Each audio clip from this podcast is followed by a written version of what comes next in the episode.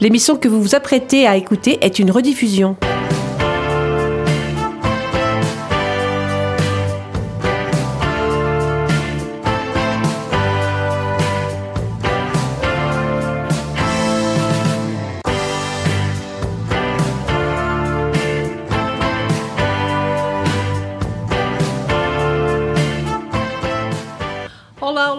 À tous, chers auditeurs de Rencontres lusophones. Soyez les bienvenus dans cet espace proposé par Radio Résonance et entièrement consacré à la lusophonie.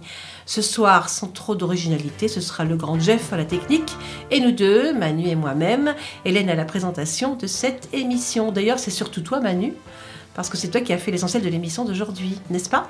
Oui, tout à fait. Bonsoir. Bonsoir à tous.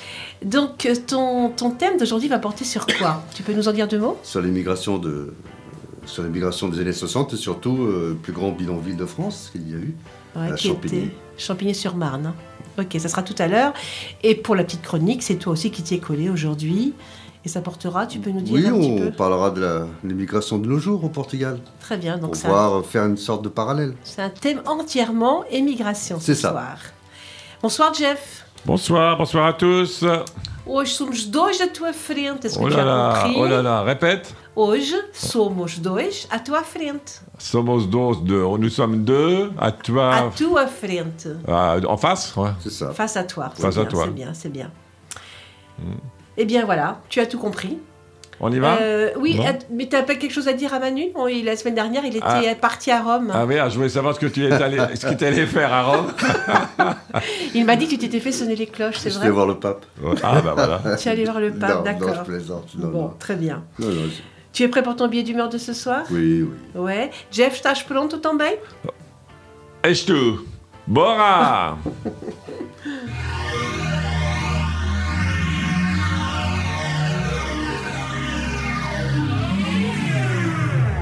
Résonance 96.9.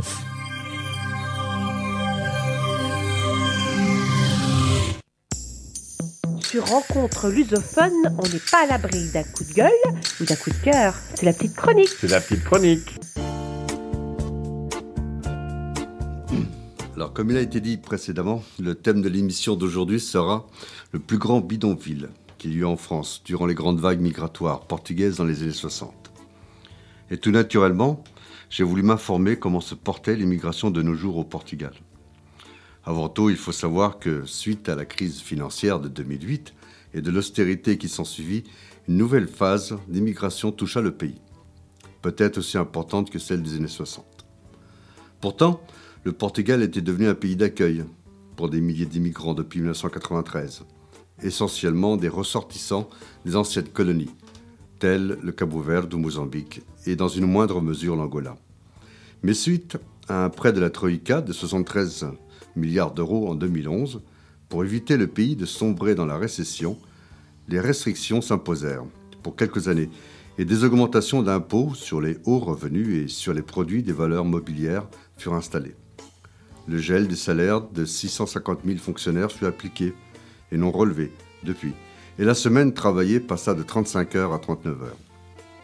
Sans hausse de salaire évidemment, les pensions de retraite furent revues à la baisse. Le SMIG, qui était un des plus bas d'Europe, ne fut pas revalorisé pendant des années.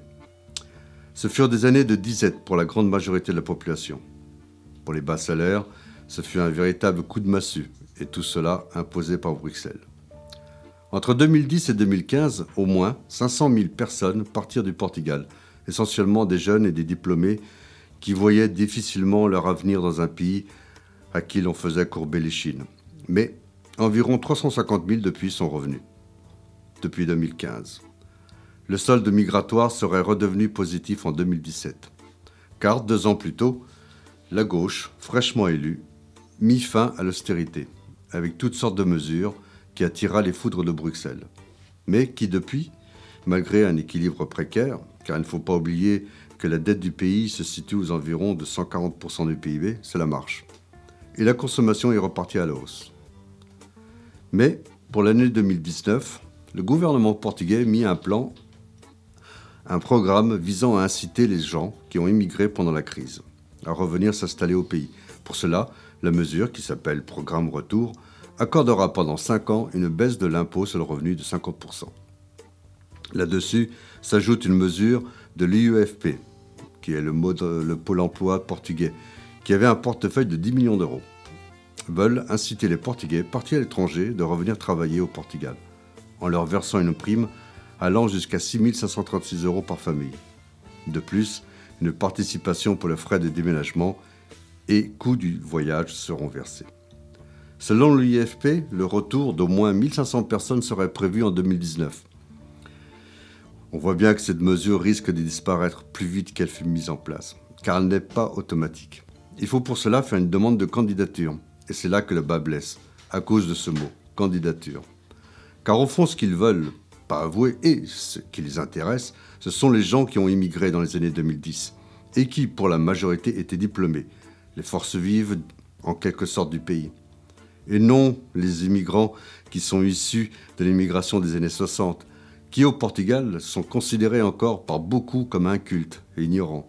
Ils se sont enrichis en France en faisant un travail d'esclave et qui viennent rouler des mécaniques au Portugal au mois d'août et remplis de tics de leur pays d'expatriation. C'est un cliché d'un autre âge, mais qui allait vite dur pour une frange de la population portugaise. Et ils n'imaginent pas un instant que la jeunesse diplômée qui a fui le pays ne revienne, juste pour gagner deux ou trois fois moins que dans leur pays d'accueil. Il faut bien avouer qu'ils n'ont pas tout à fait tort, car même maintenant les diplômés peinent à trouver des emplois, et que même encore maintenant, beaucoup songent à partir. Et ce qui est un peu alarmant, pour ne pas dire carrément flippant, terme qui sera un peu exagéré, c'est que les dernières projections de l'Institut national des statistiques montrent que la population portugaise passerait de 10,3 millions d'habitants en 2017 à 7,7 millions en 2080. Dans l'avenir, le Portugal risque de devenir un simple pays de villégiature, pratiquement vidé de ses habitants originels. Mais bon, ce n'est pas pour demain. Et beaucoup d'eau risque de passer sous les ponts portugais, du moins si les Espagnols leur en laissent un peu.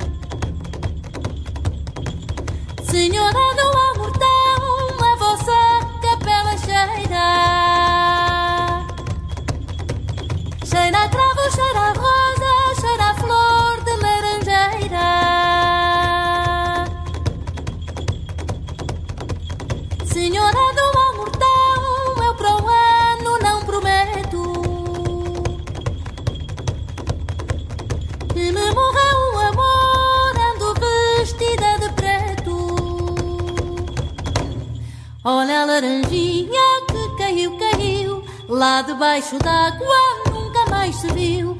Olha a laranjinha que caiu, caiu. Lá debaixo d'água nunca mais se viu. Olha a laranjinha que caiu, caiu. Lá debaixo d'água nunca mais se viu. Olha a laranjinha que caiu, caiu. Lá debaixo d'água nunca mais se viu. Olha a laranjinha que caiu, caiu. Lá debaixo d'água nunca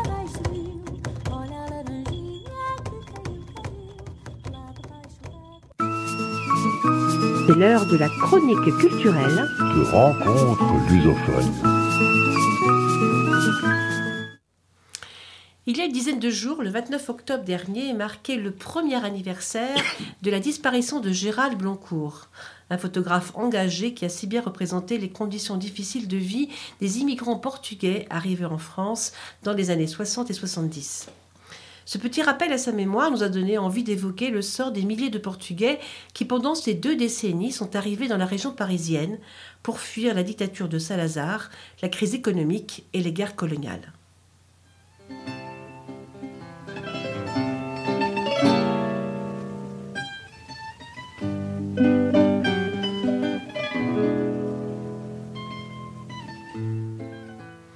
Communauté portugaise qui s'est installée dans ce qui est devenu le plus grand bidonville de France, avec ses 45 hectares de friches sur le plateau de Champigny, surnommé rapidement la deuxième capitale portugaise et démantelé en 72. Le bidonville de Champigny et le sort des Portugais de France, c'est donc ce qui a inspiré Manu, puisque c'est le thème de sa chronique d'aujourd'hui. Oui, Hélène. Merci pour ton introduction. En effet, il y a près de 60 ans, Champigny était une jolie petite bourgade du bord de Marne. À l'époque, les dimanches étaient envahis par des centaines de Parisiens qui, après une semaine de labeur, venaient là se détendre et se prélasser au bord de l'eau. Les plus jeunes, ceux-là même qui allaient bientôt se faire massacrer sur les champs de bataille, venaient user leur godasse et passer du bon temps, comme on disait alors, en dansant sur les parquets des guinguettes qui proliféraient sur les bords du fleuve. C'était le temps de la belle époque, et avant 1914, on ne dénombrait qu'un millier de Portugais en France. C'était plus souvent des dandys, fortunés ou bien des intellectuels qui venaient s'imprégner de la culture française. Ce n'est vraiment qu'après la Première Guerre mondiale et la participation du Portugal dans le conflit qu'on vient arriver les premières arrivées conséquentes de Portugais, au point qu'au recensement de 1921, on en dénombra 11 800. Certains étaient des survivants de la Grande Guerre qui n'eurent pas le courage de revenir au pays et s'installèrent définitivement en France. Mais dans l'entre-deux-guerres, l'immigration portugaise dans l'Hexagone ne fut pas exceptionnelle, bien au contraire. Et les destinations préférées des volontaires au départ étaient bien plus souvent le Brésil, les colonies telles l'Angola ou le Mozambique, ou bien les États-Unis. Dans ces années-là, la communauté portugaise était plutôt dans la majorité constituée de gens assez aisés, ou bien après 1926 par des réfugiés politiques. Il n'empêche que malgré tout, beaucoup de représentants de classes sociales plus pauvres débarquent, et on commence à les voir sur des chantiers et notamment sur la construction du réseau de chemin de fer, qui commence à s'étendre. On les trouvait plus particulièrement dans les régions montagneuses où il fallait attaquer la montagne à grands coups de dynamite. Et bien sûr, la plus forte concentration était la région parisienne. En 1928, on comptait en France pas loin de 30 000 Portugais, dont 2 000 vivaient dans l'île de France. Malgré quelques accords signés, notamment à la sortie de la Seconde Guerre mondiale, Salazar ne facilita pas jamais les départs. De plus, le lent redémarrage de l'économie française et le peu d'attractivité, pardon, d'attractivité, C'est pas facile. c'est pas facile, d'attractivité des emplois proposés aux Portugais en rébuta plus d'un. Si bien qu'au recensement de 1954, on ne dénombra plus que 20 000 Portugais. Mais tout changea au milieu des années 50. Au commencement des Trente Glorieuses, et en l'absence d'accords favorables pour les candidats au départ des filières clandestines et illégales virent le jour. Et malgré la facilité relative d'entrer dans le territoire, avec des papiers en règle et un contrat de travail en bonne et due forme, les administrations françaises signalèrent un nombre croissant d'arrivées de clandestins, organisés par des passeurs bien souvent peu scrupuleux. Ce fut au Salto que d'innombrables Portugais connurent, c'est-à-dire franchir deux frontières de suite, celle entre le Portugal et l'Espagne, et celle entre l'Espagne et la France, avec un passeport de lapin, comme on le disait alors en riant. Mais la vérité est légèrement plus cruelle qu'on pourrait penser. Certains malheureux ne réussirent pas à traverser les Pyrénées, soit qu'ils furent refoulés ou bien qu'ils y laissèrent la vie, car bien souvent les passeurs faisaient passer la montagne aux gens la nuit. Bien sûr, sans éclairage pour éviter d'attirer l'attention de la Guardia civile espagnole ou bien des agents de la PIDE qui quelquefois cherchaient telle ou telle personne. Les clandestins marchaient dans l'obscurité et dans les nuits sans lune, on se donnait la main pour ne pas se perdre. Les témoignages de gens déclarant qu'en marchant à la queue leu la nuit au bord des ravins, ils entendaient le cri de pauvres malheureux qui tombaient n'est pas si exceptionnel que ça.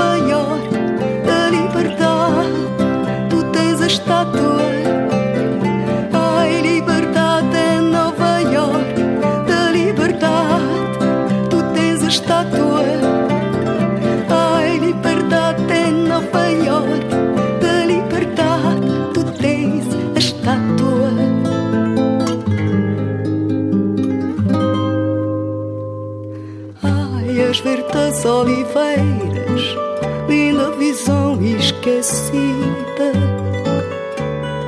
Ai, as verdes oliveiras, alentejo meu paraíso. Tantos anos passaram, penso que vou voltar. Tantos anos passaram, penso que vou voltar. Ai, liberdade Nova York, da liberdade, tu tens a estátua.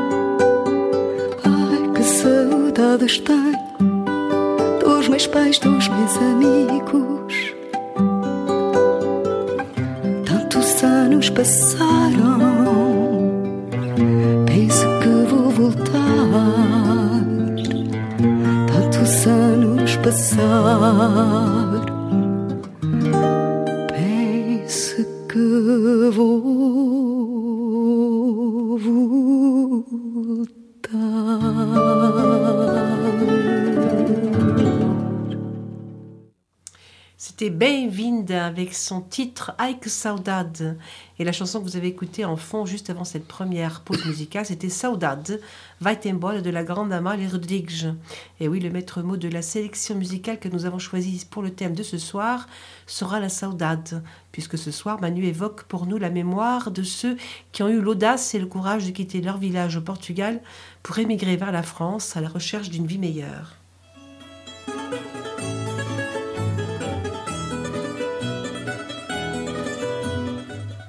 Manu, tu nous parlais tout à l'heure du salto, qui traduit littéralement voudrait dire le saut. Puisque c'est comme ça que des milliers de jeunes Portugais, des jeunes hommes principalement, ont passé les deux frontières qui les séparaient du Portugal et de leur point de chute, qui en l'occurrence était la France. Les conditions étaient difficiles et certains y ont même laissé la vie, n'est-ce pas? Oui, effectivement, la traversée était difficile, mais certains ont dû vraiment vivre des moments terribles, de ces moments qui vous restent dans la mémoire toute une vie, des souvenirs qui restent bien ancrés dans la cervelle. Et le raconter plus tard à ses proches a dû être une véritable épreuve. Les passeurs de l'époque pratiquaient le procédé dit de la photo déchirée. Le passeur en gardait une moitié et le clandestin emmenait l'autre moitié avec lui. Une fois à destination, ce dernier envoyait cette moitié à sa famille pour prouver qu'il était bien arrivé. Alors, dès, dès réception de la moitié de photo, la famille payait le reste de ce qu'il devait au passeur. Effectivement, le passeur se faisait toujours payer une partie du prix convenu au départ du clandestin et recevait le reste une fois la preuve reçue. C'est ainsi que l'on vit les premières baraques se construire sur un plateau de Champigny-sur-Marne, vers la fin des années 50, et on comptait alors qu'une petite centaine de Portugais qui y demeuraient. La plupart étaient originaires de la région de Leiria. À cette époque, c'était avec le nord une des régions les plus pauvres du Portugal. Les habitants de Champigny virent d'un mauvais œil l'arrivée de ces étrangers qui parlaient une langue bizarre et pourtant qui leur ressemblait tant. Leur voisinage en dérangeait plus d'un. Louis Talamoni, le maire communiste de l'époque, n'y voyait pas d'inconvénient. D'autant que les terrains où les premiers Portugais s'installèrent étaient gelés à la moindre spéculation financière. Comme disait philosophiquement Talamoni, il faut bien que le soleil brille pour tout le monde. Avec son marteau-piqueur, il creuse le sillon de la route de demain. Il y met du cœur, le soleil et le gel sont écrits sur ses mains. Le portugais dans son ciré tout rouge, qui ressemble à un épouvantail. As-tu vu l'étrange laboureur des prairies de béton et des champs de rocailles. Il faut en faire des voyages, il faut en faire du chemin. Ce n'est plus dans son village qu'on peut gagner son pain.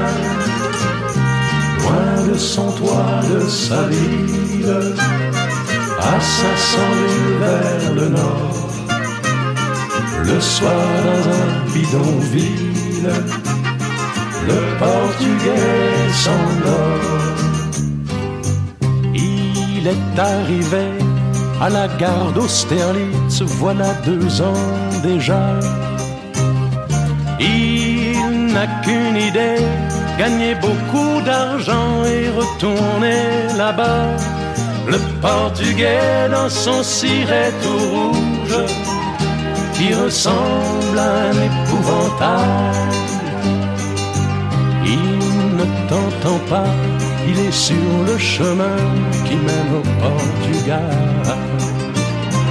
Il faut en faire des voyages, il faut en faire du chemin. Ce n'est plus dans son village qu'on peut gagner son pain. Loin de son doigt, de sa ville, à 500 lieues vers le nord.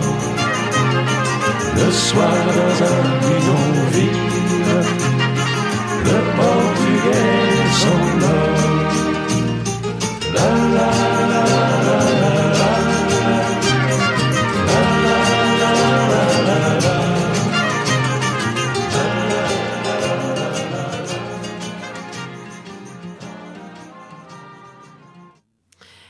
tous reconnu la voix de Jodassin qui vient de nous chanter les conditions difficiles dont vivaient les Portugais qui, chassés par la misère de leur pays, étaient venus en France pour y trouver du travail.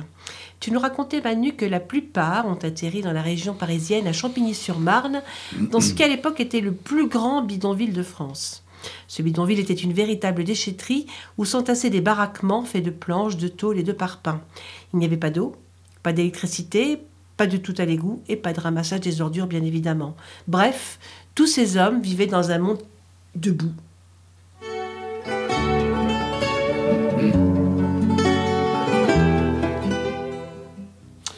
Oui, Hélène, et, je vous disais, et si je vous disais tout à l'heure que les habitants de Champigny ne voyaient pas d'être un bon oeil l'arrivée massive de milliers d'étrangers dans leur ville, mais, mais le maire de l'époque, Louis Talamoni, disait philosophiquement qu'il fallait bien que le soleil brille pour tout le monde. De toute façon, pour la ville de Champigny, ce n'était pas très gênant, puisque les dizaines d'hectares de terrain vagues occupés par les bidonvilles étaient gelés, puisque c'est là que devait passer la future autoroute. Mais le projet était en stand-by. Pour l'immédiat, dans la France de cette époque, l'urgence était plutôt la construction de logements neufs qui faisait cruellement défaut. Et c'est à partir du début des années 60 que l'on commença à voir s'ériger les premières barres d'immeubles flambant neuves. Mais dès le début de la décennie, les choses se précipitent. On estime qu'en l'espace de 10 ans, un million et demi d'immigrants arrivèrent sur le sol français. Ce furent des Espagnols, des Italiens, des Portugais, des Polonais. En tout, pas loin de 60 nationalités différentes pointèrent leur nez dans l'Hexagone ces années-là. Sans compter, après 1962, les milliers de pieds noirs et d'arquis qui débarquèrent à Marseille suite à l'indépendance de l'Algérie. S'il y avait assez de travail pour presque tout le monde, les logements manquaient. La construction des immeubles n'allait pas aussi vite que les pouvoirs publics auraient voulu. Alors, le gouvernement gaulliste de l'époque prit le parti d'attribuer en priorité les appartements et maisons neuves aux ressortissants qui appartenaient aux anciennes colonies françaises. Évidemment, de nos jours avec l'Union européenne, on aurait du mal à l'accepter et à le comprendre, mais à l'époque c'était bien compréhensible et juste, car les gens originaires du Maghreb et de l'Afrique noire, tels le Sénégal, avaient été des anciens Français, malgré tout, et beaucoup avaient combattu pour la France. Tout naturellement, les Européens, dont les Portugais, faute de logement, se réunirent dans des bidonvilles, à la périphérie des villes et plus particulièrement non loin des grands chantiers. Dans la région parisienne, on on en comptait des dizaines, la plupart du temps spécifiques à une nationalité. Les trois plus grands bidonvilles de Portugais furent celui de Nanterre, celui de Franc-Moisin à Saint-Denis et bien sûr celui de Champigny qui fut une vraie plaque tournante de l'immigration portugaise. En fait, au début des années 60, la majorité des villes françaises de moyenne et grande taille avaient leurs petits bidonvilles, qui pouvaient aller selon l'étendue de l'agglomération, d'une centaine à quelques milliers de personnes, de toute nationalité. Bourges n'a pas échappé à la règle. Il eut aussi son petit bidonville, qui se situa sur le plateau de la route de la Charité, avant d'arriver à Saint-Germain-du-Puy. Oui, c'est vrai. Et c'était le fameux quartier qu'on appelait les Barbottes, tu t'en rappelles Mm. Et qui était situé entre les Gibjons et la voie ferrée qui longe la route de la Charité. Ça. Moi, j'étais toute petite et je me souviens des baraquements dans la Gadoue. Alors que le quartier des Barbottes était, en, en termes d'ampleur, évidemment, à des années-lumière de celui de Champigny. D'autant que ceux qui y habitaient étaient le plus souvent en transit, le temps de trouver mieux pour pouvoir faire venir leur famille du Portugal. D'ailleurs, c'est ce que fit mon père et d'autres compagnons de la fortune. Il faut dire que la vie dans un bidonville n'était pas particulièrement faite pour la vie de famille. C'est pour ça que beaucoup d'hommes restèrent longtemps seuls avant de pouvoir faire venir les siens.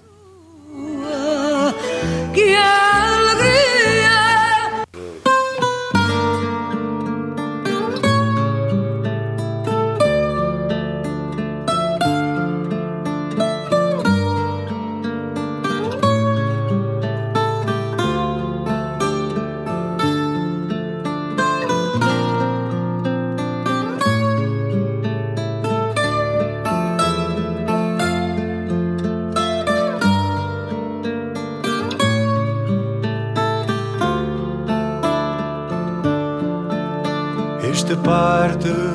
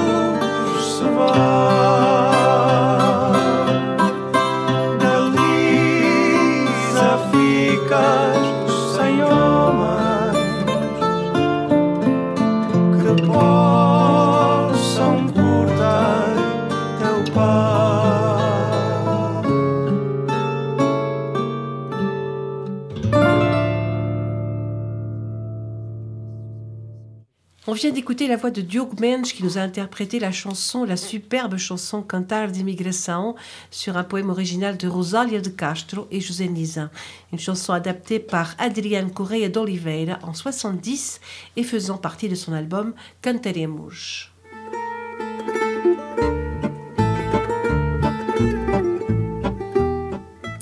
Juste avant cette pause musicale, Manu, tu nous parlais de la façon dont les Portugais s'installaient lorsqu'ils arrivaient en France. Dans les années 60, l'afflux massif d'étrangers était très important. Et il fallait bien trouver de la place pour tout le monde, d'autant que c'était également la période pendant laquelle, juste après la guerre d'Algérie, ont également afflué des milliers de pieds noirs et d'arquis sur le territoire français. Alors je suppose que nous verrons tout à l'heure comment tout ce monde vivait en bonne communauté, mais j'aimerais que tu reviennes un peu en arrière et que tu nous expliques un peu plus précisément comment se passait la traversée des Pyrénées pour les clandestins portugais qui arrivaient à Salto et comment ils arrivaient sur le sol français. Eh bien, ces clandestins, après avoir traversé les Pyrénées, la plupart du temps à pied, et ceux qui étaient en situation régulière et qui majoritairement venaient en train, tous se retrouvaient dans la gare à Hendaye, direction Paris. Bien sûr, beaucoup descendaient du train en chemin, selon l'endroit où ils voulaient aller, ou bien selon le contrat de travail qu'ils pouvaient avoir la chance de tenir entre les mains. La grande majorité débarquait gare d'Austerlitz, sans savoir où aller vraiment. La plupart prenaient la direction de Champigny. Du fait, c'était là qu'on les conseillait d'aller.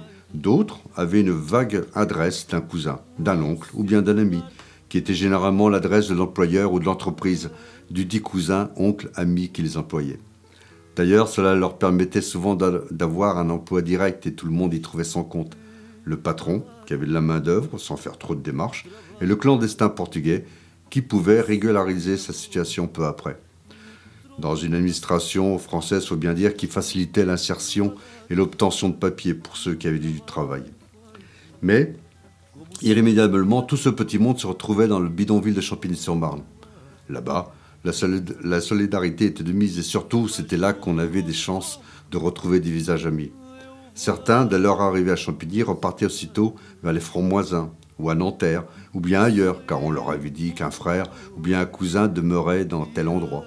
Et c'est ainsi qu'ils s'en allaient et qu'ils s'en allaient rejoindre le bidonville où habitaient leurs proches, qui leur avaient déjà sûrement préparé une petite place. Mais ceux qui ne connaissaient personne pouvaient se loger chez quelqu'un qui le voulait bien, en attendant de gagner un peu de sous et de faire sa propre baraque. Alors bien souvent, cette générosité était gratuite, mais pas tout le temps. Certains Portugais plus malins ou plus fourbes au choix avaient acheté ou loué des parcelles de terrain. Ils avaient construit des baraques et les louaient à leurs compatriotes dès leur arrivée du Portugal, à des prix, on va dire, libres. C'était selon. Comme quoi, c'est des fourbes et des malhonnêtes, il y en a partout. Alors, et et comment alors ce bidonville a-t-il pris alors autant d'ampleur et combien pouvait-il contenir de personnes? Eh bien, au plus fort de sa fréquentation, en 1964, on estimait qu'il y avait entre 10 000 et 15 000 Portugais. Ouais.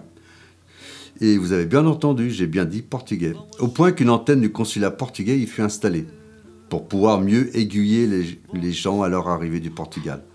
Parce qu'il faut bien dire que la grande majorité des Portugais qui arrivaient savaient à peine lire et écrire le portugais, et encore moins le français.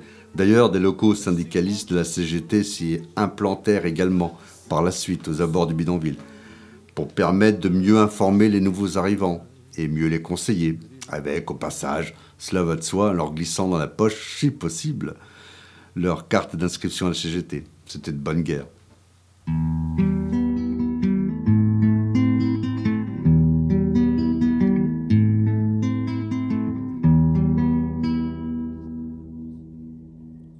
Cortaram as asas ao rouxinol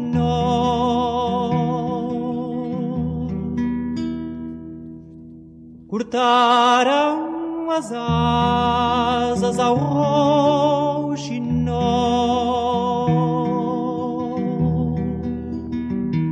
Roxinol sem asas não pode voar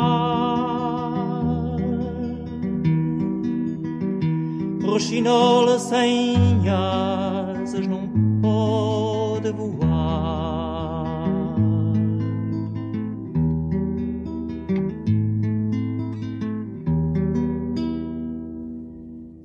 Quebraram-te o bico, roxinol.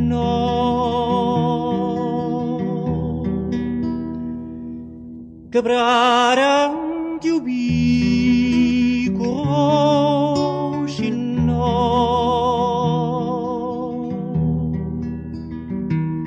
Roxinol sem bico não pode cantar.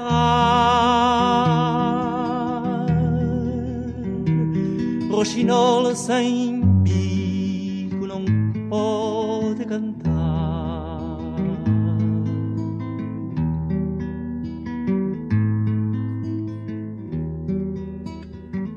Que ao menos à noite ninguém roxinol te a queira roubar. Que ao menos à noite ninguém roxinol te a queira roubar. Roxinol sem noite não pode viver.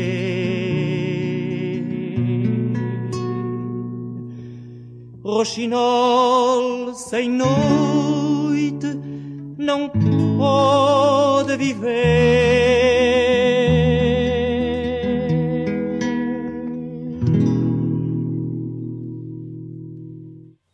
C'était Cantilena, une belle chanson, une belle métaphore sur la censure exercée par le fascisme au Portugal. Elle était interprétée par Francisco Fanhais, un chanteur-compositeur qui, dans les années 60, euh, avait lui aussi émigré en France, non pour des raisons économiques, mais comme, la, plupart de ses compatriotes de l'époque, mais pour des, idéaux et des raisons idéologiques. Et des idéaux de liberté au syndicalisme, il n'y a qu'un pas.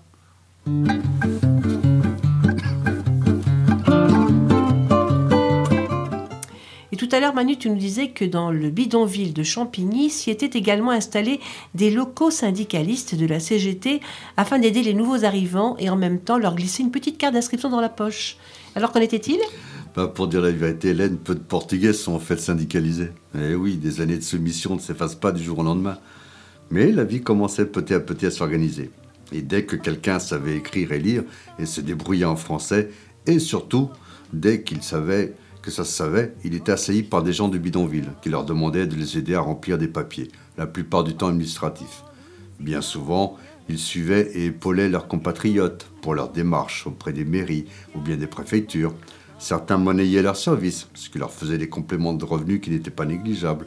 D'autres en faisaient carrément leur activité, ce qui était, vous l'avouerez, autre chose que de se casser les croupions dans les chantiers. Et d'autres, comme mes parents, aidaient gracieusement les nouveaux arrivants qui se présentaient chez nous. Je me souviens lorsque j'étais petite que de temps en temps, mes parents hébergeaient dès leur arrivée et pour quelques jours les nouveaux arrivants qui frappaient à notre porte.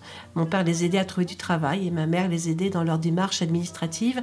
Elle les accompagnait quelquefois à la préfecture ou chez le médecin. C'était tout à leur honneur. Et pour en revenir à Champigny, et comme il fallait bien travailler, des chantiers proliféraient partout. C'était d'ailleurs l'époque où l'Île-de-France a changé profondément de visage et où le plein emploi était la norme. Bon, c'est vrai que depuis, ça a bien changé. Au fil du temps, la vie s'organisait dans le bidonville. Le week-end, chacun travaillait sur sa baraque qui dépassait rarement les 10 mètres carrés, où l'on pouvait s'entasser à 5 ou 6. La promiscuité était de mise et la vie privée inexistante. Pour les quelques familles qui y habitaient, car il faut savoir que la grande proportion était constituée d'hommes, seuls, soit célibataires ou bien mariés, dont la femme était restée au pays. Les familles, disais-je, avaient pour eux des plus grandes baraques, allant jusqu'à deux ou trois pièces. Avec tout cela, il y avait aussi le danger que représentaient les rats, qui parfois mordaient les gens dans leur sommeil. En hiver, et les jours de pluie, c'était un monde de boue, partout dans les moindres coins, de la boue. Les gens ne se promenaient qu'avec des bottes, et paradoxalement, les baraques à l'intérieur étaient pimpantes et accueillantes. Eh oui, on peut vivre dans la misère, mais autant qu'elle soit propre. Et chose plus incroyable, c'est que dans, la- dans les bidon- dans le bidonville, des rumeurs couraient que des agents de la PIDE s'infiltraient dans le bidonville pour récupérer certains déserteurs et les ramener au Portugal, avec le consentement du gouvernement français. De la collaboration entre le gouvernement portugais et français. Oui, on peut dire ça, mais bon, en vérité ou un toc, je dois bien avouer qu'aujourd'hui, je pense qu'on aurait du mal à confirmer la véracité de ces rumeurs.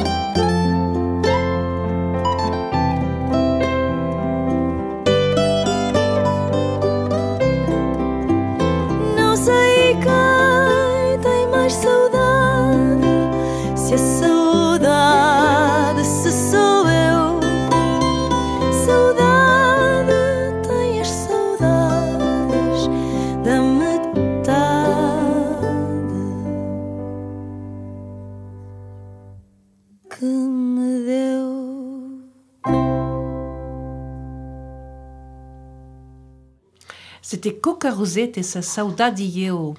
Alors, Manu, il semblerait que la vie dans le bidonville de Champigny commence maintenant à s'organiser, mais est-ce que pour autant les conditions de vie commencent à s'améliorer? Oui, Hélène, oui, heureusement les conditions de vie s'améliorent, et grâce notamment à la persévérance de Talamoni. Le maire de Champigny, les habitants ont bientôt accès à l'électricité et à quelques cabines téléphoniques installées à la périphérie du bidonville. Les ramassages des ordures s'organisent des containers sont installés au port du bidonville. Plus tard, plus de points d'eau apparaissent et puis les Portugais commencent aussi à prendre quelques spécificités, françaises, comme par exemple l'utilisation de boîtes aux lettres avec le nom de famille inscrit dessus. Et puis on donne des noms aux rues et aux allées pour pouvoir se diriger. Même s'il faut convenir que tout cela reste malgré tout un vrai labyrinthe, un dédale de sentiers, de petites allées minuscules où le moindre petit mètre carré est exploité. Pour bien illustrer tout ce que l'on vient de vous dire, nous voudrions maintenant vous lire un extrait du livre Mon père, ce héros, ou La petite histoire de l'immigration portugaise de Louis de Cauchamp. Enfin, que vous puissiez vous faire une idée plus précise de ce que pouvait être la vie quotidienne dans les bidonvilles de Champigny, et de ce qu'on appellera plus tard les années debout, où vivaient ces êtres étranges à qui l'on donnera le nom les gens des baraques. Voici le récit. Parfois, on a l'impression de vivre au village. On n'entend parler que portugais autour de soi. C'est comme si on avait transporté le village tout entier en France, comme un arbre qu'on aurait déterré et qu'on aurait replanté ailleurs avec ses racines. On a déplacé la misère du Portugal dans des bidonvilles français. Les gens ne sont pas mieux logés, mais au moins ils ont, ils n'ont plus faim et ils ont du travail. Et puis les jeunes, eux, ne risquent pas d'aller se faire tuer en Afrique. Pourtant, il faudra bien que cet exode massif s'arrête un jour. Sinon, c'est tous les Portugais qui se retrouveront ici et le Portugal deviendra la France. Les gens se sont bien adaptés à cette vie, c'est à peine si les ruelles boueuses du bidonville ne portent pas le nom de leur village. La vie ressemble à celle qu'ils menaient au Portugal. Il y a un coiffeur qui coupe les cheveux qui rase la barbe dehors. Des gens vont acheter ou chercher de l'eau avec des bidons à la fontaine. Comme au village, on croise des femmes qui portent des réservoirs d'eau sur la tête. Il n'y a qu'une fontaine, on l'a cassée plusieurs fois. Certaines personnes n'admettent pas que les immigrés ne payent pas l'eau. Ils ont raison, tout cela n'est pas normal. Les gens attendent parfois jusqu'au bout de la nuit pour pouvoir remplir le réservoir. Les habitants du bidonville déambulent dans les allées. Ils vont faire leurs courses chez l'épicier arabe qui s'est installé à côté. Il n'y a aucune intimité, les gens vivent les uns sur les autres. Les hommes lisent au século, à bola. Les femmes ou les hommes seuls font la vaisselle ou leur lessive dans des bassines en plastique, puis ils étendent leur linge à l'air libre. Les enfants jouent avec tout ce qui leur tombe sous la main. Ils courent un peu partout, font du vélo sur des vieux Solex, on dirait des sauvageons livrés à eux-mêmes qui font les 400 coups. Les hommes bricolent, réparent leurs baraques ou en construisent des nouvelles pour les immigrés qui débarquent chaque jour avec leurs valises en carton. Et on ne sait jamais s'ils arrivent ou s'ils repartent. Le parallèle entre l'époque des grandes découvertes et, et la grande immigration portugaise des années 50, 60 et 70 est tentante. Louis de Camonge, quand il s'embarqua vers Goa, c'était non seulement pour fuir le cachot, mais aussi pour s'éloigner d'une pauvreté qui allait pourtant le poursuivre toute sa vie. Mendes Pinto, l'auteur des pérégrinations, partit vers l'inconnu pour les mêmes raisons, pour s'échapper d'une impasse misérabiliste et dont il n'avait d'autre issue pour s'en soustraire que de s'en aller hors du Portugal. Et sans parler de tous ces milliers d'anonymes qui s'embarquèrent vers ces étranges pays d'Orient, sans certitude absolue de retour, juste pour échapper à une misérable vie, faite de privations et de brimades, avec l'espoir d'une existence meilleure dans ces pays merveilleux, où, selon certains, il suffisait de se pencher pour ramasser la fortune. Beaucoup eurent des désillusions, d'autres eurent plus de chance. La majorité des Portugais en arrivant à Champigny dans le bidonville durent avoir le même sentiment et les mêmes désillusions que leurs ancêtres navigateurs quand ils débarquaient à Goa, Macao ou ailleurs. Les premières destructions, résorptions comme on disait alors, des baraques commencèrent en 1966 avec la loi Nugécher qui faisait suite à la loi de en, promulguée en 1964. Mais des gens comme Talamoni ou bien Gérard Bloncourt, qui fait des centaines de clichés du bidonville, dénoncèrent auprès des pouvoirs publics l'état d'insalubrité du lieu où vivaient les habitants. Puis, des émissions télévisées prirent le relais et montraient la peu réjouissante vie quotidienne des gens dans les bidonvilles. Au fil des offres de logement, on commença à expulser. On logea les familles dans des appartements tout neufs, avec tout le confort possible, électricité et eau courante, un luxe pour l'époque. Les hommes célibataires ou hommes mariés seuls, on les envoyait dans des foyers. Et ainsi, petit à petit, on continua à résorber le bidonville qui se réduisait de mois en mois comme une peau de chagrin. Si à Champigny, il n'y eut pas beaucoup de protestations, ce ne fut pas le cas dans d'autres bidonvilles, comme celui des Francs-Moisins et notamment celui de Massy, où quelques échauffourées eurent lieu avec les forces de l'ordre. Cela fut vécu douloureusement par des centaines et des centaines de gens qui vivaient mal le fait de changer de décor, d'être séparés de personnes qu'ils connaissaient, sans compter que souvent ça les éloignait de leur lieu de travail, et la peur, bien sûr, de payer plus cher des loyers qu'ils trouvaient bien évidemment hors de prix. Si au début les pouvoirs publics furent assez conciliants, ils prirent rapidement une forme plus autoritaire et brutale, appuyée par la police. D'autant que des mini-bidonvilles en parallèle voyaient le jour, car vers la fin des années 60, l'immigration portugaise prit une ampleur stupéfiante. Des Portugais débarquaient chaque jour par train entier. Malgré tout, dans la plupart des villes de l'Hexagone, les grands ensembles urbains commencent à prendre le pas sur les bidonvilles. Et tout naturellement, ils commencent à disparaître. Au gré des destructions, de moins en moins de taudis apparaissent. Et de grandes barres HLM sont construites en lieu et place du bidonville des Francs-Moisins. Celui de Champigny sera remplacé par des jardins qui sont aménagés et entretenus par ceux-là même qui, quelques années plus tôt, y habitaient. Une page se tourne dans l'histoire de l'immigration portugaise. Les derniers ensembles de taudis vont persister jusqu'en 1974.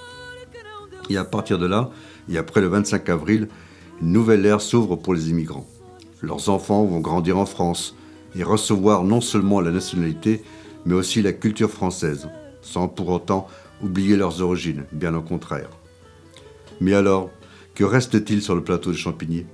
Et que reste-t-il vraiment de ce pan d'histoire vieux d'un peu plus d'un demi-siècle? Eh bien, plus grand-chose. Une jaune pavillonnaire, un parc. Le 11 juin 2016, sur le plateau, fut inauguré un monument en mémoire de Louis Talamoni, le maire communiste de l'époque, décédé en 1975, en présence du président de la République portugaise, Rebelo de Souza, et du Premier ministre portugais Antonio Costa. Pour l'occasion, Gérard Bloncourt, le photographe qui fit tant de clichés du bidonville et qui décédera le 29 octobre 2018, fut décoré par Rebelo Souza de la Grande Croix de l'Ordre de Dom Infantorique pour son œuvre autour de l'immigration portugaise. Huit ans plus tôt, en juin 2008, une sorte de mémorial avait été érigé sur l'emplacement de l'ancien bidonville, en hommage à la communauté portugaise en France. De nos jours, la communauté lusophone est très active en Ile-de-France, que ce soit au niveau social ou culturel, et grâce notamment aux multiples associations portugaises qui œuvrent un peu partout. Aujourd'hui, il faut savoir que 3% du PIB français est généré par le travail et les activités de la communauté portugaise et ses luso-descendants. Et nous, nous ne pouvons qu'en être fiers, car tout naturellement nous avons continué ce qu'avaient commencé nos parents. Et si nous avons la vie que nous avons maintenant, c'est, il y a un peu plus de 50 ans, des gens persévérants et courageux ont voulu changer de vie pour eux et leurs enfants.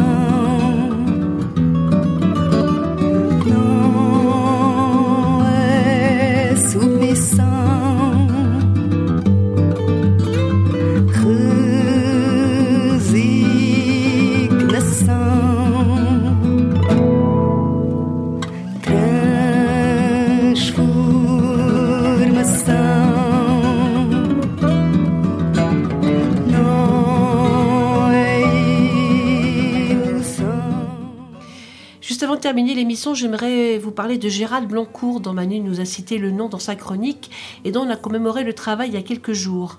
Il est mort il y a tout juste un an, mais il a laissé derrière lui une œuvre impressionnante, des photos bien sûr, mais aussi des romans, des recueils de poésie et des tableaux.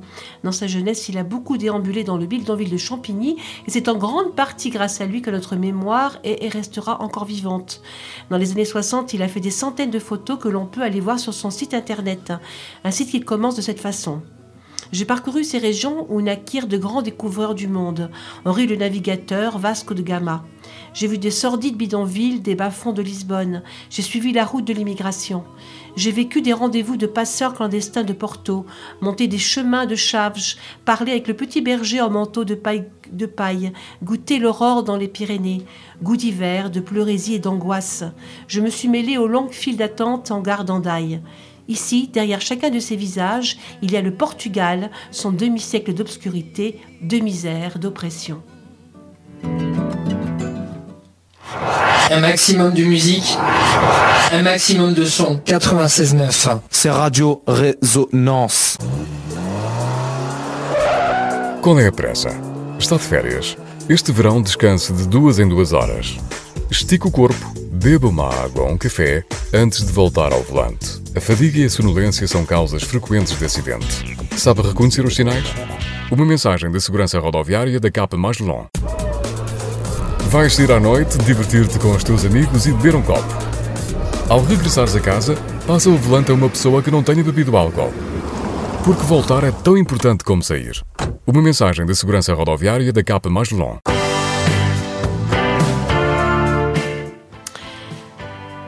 Rencontre lusophone se termine. La semaine prochaine, c'est Jeff qui sera ici à notre place au micro de rencontre lusophone. Et toi, Manu, tu passeras de l'autre côté de la vitre puisque c'est toi qui assurera la technique. Tu es responsabilité. tu vas t'y remettre. D'ailleurs, ça faisait très longtemps que Ça, tu nous as... oui, Eh j'ai oui. peut-être oublié. Non, non, je, crois, je ne crois pas.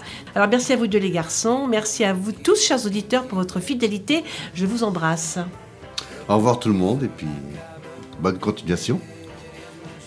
Eh oui, il est déjà l'heure de se quitter jusqu'à samedi prochain. Si vous avez aimé l'émission, vous aurez encore la possibilité de l'écouter ou de la réécouter demain après-midi à partir de 15h.